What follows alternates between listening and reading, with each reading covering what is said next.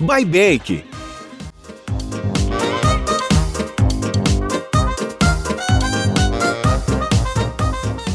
E agora sim, Theo Lamonier está com a gente aqui no Central 98. Theo, bom dia para você.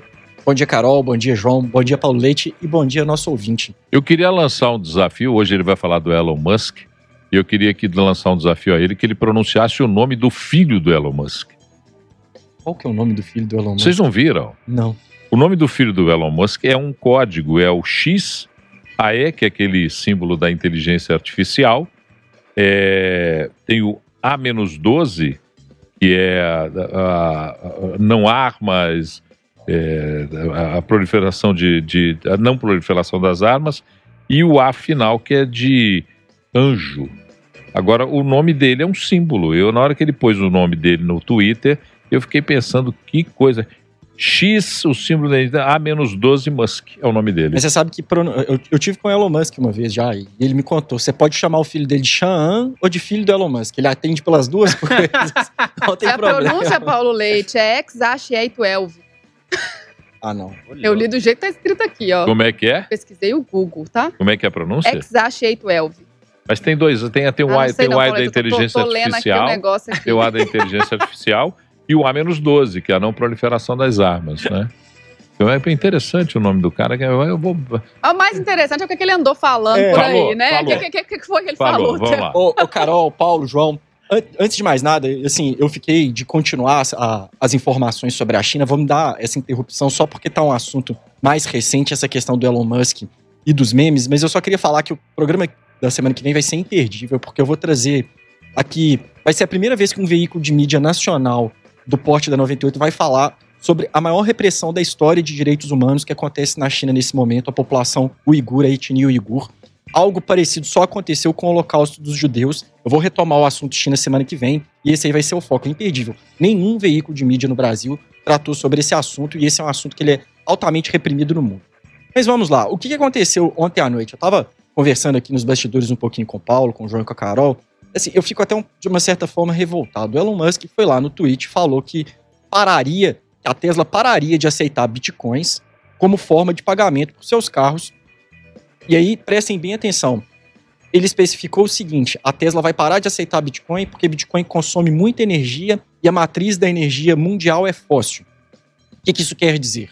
Que para se produzir energia no mundo hoje, você usa carvão, especialmente petróleo, que são altamente poluentes. Mas, poxa vida, pessoal, parem e pensem vocês. A Tesla é uma empresa que trabalha com matriz energética. Ela sabia que a maior parte da energia consumida pelo mundo e sabia o tanto de energia que o Bitcoin consumia há três meses atrás. O que que mudou em três meses que fizeram esse, eles darem esse cavalo de pau no carro? Não faz o menor sentido isso que aconteceu. Para mim, existem interesses por trás disso. Até trazendo um pouco de parte técnica aqui para o ouvinte da 98, a equipe da Baibank ontem à noite, quando viu isso, começou a observar o comportamento dos investidores de Bitcoin. E não é surpresa, isso eu falo muito para os clientes da Baibank, quando acontece esse tipo de movimento, o dinheiro move-se mão, da mão das pessoas ansiosas para os grandes investidores. Ontem foi exatamente isso. Os pequenos investidores correram para vender. Na hora que o Bitcoin bateu 47 mil dólares, os grandes investidores, aqueles que têm as maiores quantidades em suas carteiras, correram para comprar. Então tudo me leva a crer que isso aí foi mais uma sacada de marketing do Elon Musk. Mas tudo isso, o que a proposta que o Lucas Raj me fez hoje de manhã é até eu tento explicar um pouquinho por que, que isso acontece, por que, que as pessoas seguem memes, por que, que meme tá tão em evidência. E aí, Carol, fui buscar um pouquinho de resposta disso aí na história. Recomendo até pro ouvinte da 98, vou postar no meu Twitter um vídeo que chama Essa é a história da sua escravidão. Ele é um vídeo muito famoso na internet e ele vai tentar desvendar um pouco desse comportamento. Para mim, o que tem acontecido com o ser humano, que explica por que, que seguimos Elon Musk, por que, que os memes têm feito tanto sucesso, é a perda da identidade cultural. O ser humano ele não se identifica mais um com o outro e a gente busca essa identificação através de alguma coisa que, que assim, na verdade, é uma piada. Pensem vocês que o ser humano ele começa lá quando ele está na ordem natural, quando ele vem pela primeira vez ao mundo na natureza, associa a se associar num primeiro momento em família. Você tem, enfim, o ser humano acasalava literalmente como um animal, tinha o filho, e a partir dali a coisa começava acontecer. Depois, no segundo momento, ele se associava com pessoas que tinham ideias próximas a dele. Essas ideias próximas ele se associava a essas pessoas para poder se defender. E a coisa foi evoluindo Até que a gente teve um marco muito importante, já falei disso aqui no Central, que foi a Primeira Guerra Mundial, que antagonizou dois modelos de mundo: o modelo da monarquia austríaca com o modelo da democracia norte-americana. Nesse momento, o mundo passou a viver uma reconfiguração, porque a Europa tinha um arranjo, os Estados Unidos tinham outro arranjo, muito especial também lá no Oriente Médio também existiam os seus próprios arranjos, e com o advento dos Estados Unidos eh, impondo-se como potência no mundo, tudo isso começou a mudar. As populações que eram muito unidas culturalmente, elas passaram a se desunir. Tudo isso aí foi acelerado pós Segunda Guerra Mundial, pós Guerra Fria, com as pessoas não se reconhecendo mais culturalmente. E tudo isso aí pode ser que exista ou não, não estou aqui para fazer juízo de valor. Quando o ser humano ele perde essa identidade cultural, ele se torna mais facilmente massa de manobra. E essa busca desesperada que a gente tem por se identificar com alguma coisa nos leva a acreditar, de certa forma, eu vou usar uma expressão aqui que ela é religiosa, mas que não tem nada a ver com isso, em falsos líderes, em falsos profetas, e nos leva a tomar decisões de seguir coisas que não tem nada a ver, que assim que não se conectam com, com nós mesmos, com nada. O que é um meme? Ele é uma piada. Outro dia a gente teve notícia que um meme foi vendido por 2,6 milhões de dólares. Que, que, tipo de mundo que é esse?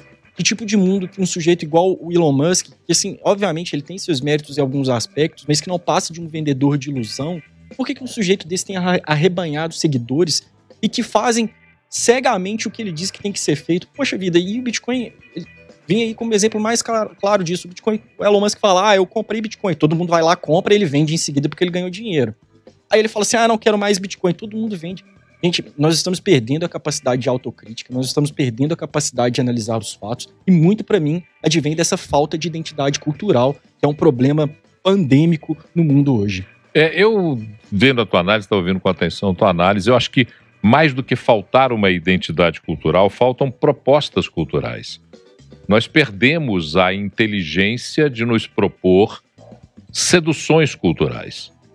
E isso faz com que nós estejamos vivendo um mundo, entre aspas, burro.